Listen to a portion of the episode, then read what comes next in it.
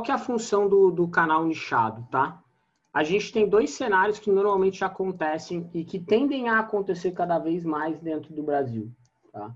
A gente tem cada vez mais os canais grandes dominando o cenário, né? Então, quem tem mais dinheiro fazendo mais coisa, quem tem menos dinheiro, é, eu vou falar se contentando com menos, mas é realmente por não conseguir, às vezes, fazer diferente, né? Então, o cara precisa, ele tem, ele já assume que ele vai ter um faturamento menor, isso vai ser uma característica que vocês vão notar. Quando, quando a gente entra em alguns tipos, e acho que está todo mundo vendo minha tela aí, qual, qual é a diferença, né? O que, que a gente tem? A gente tem no canal nichado uma oportunidade de um mercado menor. Então, ele é um mercado menor, mesmo que às vezes ele seja um mercado muito grande, tá?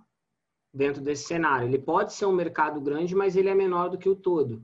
É diferente do que a gente chama dos magazines, né? Do, do, dos marketplaces que tem de tudo, que acabam se posicionando como uma grande loja. É o caso que a gente tem lá, Mercado Livre, a gente se posiciona com B2W, a gente se posiciona assim com a Amazon, a gente se posiciona assim é, efetivamente hoje com o Carrefour, é um posicionamento que eles estão adotando, a gente se posiciona hoje dessa forma também com o Magalu.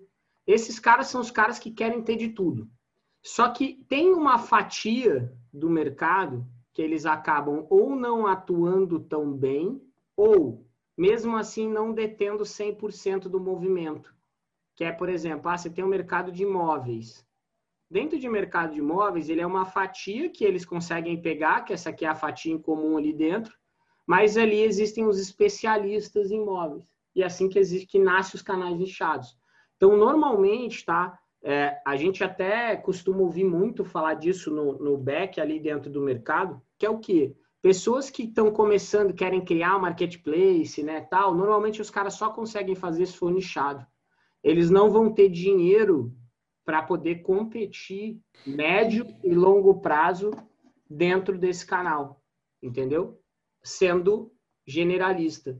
E aí eles atuam no nicho. É o caso que a gente vê madeira, madeira, madeira aqui dentro, por exemplo. A gente vê a mobile dentro da parte de móveis. Aí a gente tem ali dentro de ferramenta, construções, também pega móveis, pega um pouco aqui, a gente tem a Leroy Merlin.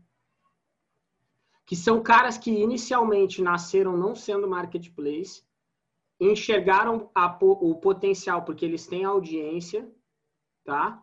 E aí eles foram fazer o quê? Eles abriram para essa audiência a outros vendedores para mostrarem produtos para essa audiência. Só que eles sabem que se eles tentarem, se o Madeira tentar fazer um posicionamento de generalista, ele vai gastar muito dinheiro. E se ele chamar um cara que não tem nada a ver com o produto dele, ele não tem aquele, aquela pessoa dentro dele. Então ele adotou que ele vai continuar sendo um marketplace de nicho. Tá? Então ali que surgem os marketplaces de nicho, eles atuam em uma particularidade. Às vezes aumentam um pouco, né? Igual foi o caso da madeira, né? Acaba pegando um pouco de tudo dentro de decoração, não tá só voltado para móveis, que foi o que grande que fez o grande nome deles. Só para vocês entenderem como o movimento de ser nichado é importante, o Magalu tá aqui, né? Ele comprou estante virtual, que é de livro. Ele comprou Época Cosmético, que é de cosmético. Beleza, cuidado, pessoal, tal. Ele comprou a Netshoes, que tem moda, mas bem focado ali em esporte, né? Maior e-commerce da América Latina, de esporte fitness. Aí ele comprou, junto com isso, no pacotão veio a Zatini, né? Que veio de brinde no, no chiclete que eles compraram na Netshoes. Aí veio a Zatini. Aqui a Zatini faz moda, faz um pouco de beleza e saúde, mas faz uma moda já diferente. Então, dentro de um cenário que você vai começando a enxergar, o que, que eles já posicionaram? Que o Magalu vai ter de tudo. O Magalu aqui em cima. Tanto que eles fazem a campanha Tem no Magalu, né? Eles sempre batem em cima disso, pode procurar que tem no Magalu.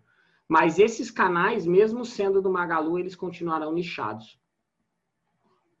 A estante virtual vai continuar sendo um canal de livro. A Época Cosmética vai continuar seguindo beleza e saúde. A Netshoes vai continuar focada em esporte. Pode mudar a estratégia, pode ser que mais pessoas entram, mais produtos estejam, podem ter várias coisas podem mudar, sim. Mas eles não querem mudar esse comportamento porque, mais uma vez, custa caro mostrar que você tem de tudo. Quem vai se lembrar, ano passado, o Magazine Luiza fez várias campanhas do Tem no Magalu, que tipo assim, ah, o cara comprava uma coisa, recebia outra, o cara comprava tal coisa e outra coisa, aí o cara se... Aí eles fizeram o, o cliente Magalu sempre ganha, o Tem no Magalu, o Hulk fala muito, né? Quanto que custa lá o Hulk, mesmo sendo amigo do, do, do Fred, deve custar uma, uma balinha, né? Deve custar uma graninha para ele estar tá lá. Então, dentro desse cenário, é caro fazer isso. Dentro desses caras, como Madeira Madeira, ó, Cissa Magazine, tá? Mobile. Aqui a ReHap, eu coloquei a ReHap, tem marketplace bem fechado ainda, eles têm marketplace bem limitado em termos de integrações ainda, mas tem marketplace.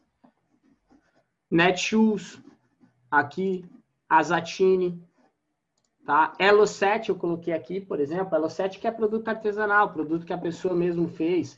O Elo7 quer ficar focado nisso efetivamente. Uma vez eu cadastrei cosmético aqui, eles devolveram meu dinheiro e tornaram minha conta, e cancelaram minha conta. Aí eu briguei que eu queria meu dinheiro de volta, a mulher falou, não, a gente já estornou. Quando a gente cancelou a sua conta, a gente estornou porque a gente não quer cosmético aqui dentro. Aí eu falei, ah, então tá bom. Estante virtual, tá aqui. Tá? O que a gente tem que ter em mente só é que, por exemplo, mesmo o Carrefour, tá, que é gigante, é um mercado de 500 milhões. Foi o mercado ano passado. Será que dentro do Madeira você pode esperar um mercado de 2 bi, 3 bi de faturamento com marketplace? Não. Não, tá? Porque se você for olhar hoje, dentro efetivamente da B2W, você vai ter algo em torno de 10 bi com o vendedor fazendo 10 bi. Mas estou falando da Americanas Foreign Shoptime. Dentro do Magazine Luiza, você vai chegar hoje já próximo ali de 6 a 7 bi no ano vendido por, por marketplace, né? Vendido por vendedor do que a gente chama de 3P, que é o que nós somos, tá? Nós somos 3P dentro desses canais. Um P é quando eles vendem e eles entregam. Quando alguém, quando alguém falar para vocês, ah, mas isso foi venda de um P. Venda de um P é Magazine Luiza vendeu, Magazine Luiza entregou, é do Magalu, beleza. 3P é nós vendemos, independente se ele entregou, que ele fez, quem vendeu fomos nós. Emissor de nota somos nós, tá? Então, você pode ter expectativa, mas você não deve apoiar todas as suas fichas no canal nichado, principalmente se você está precisando aumentar o faturamento.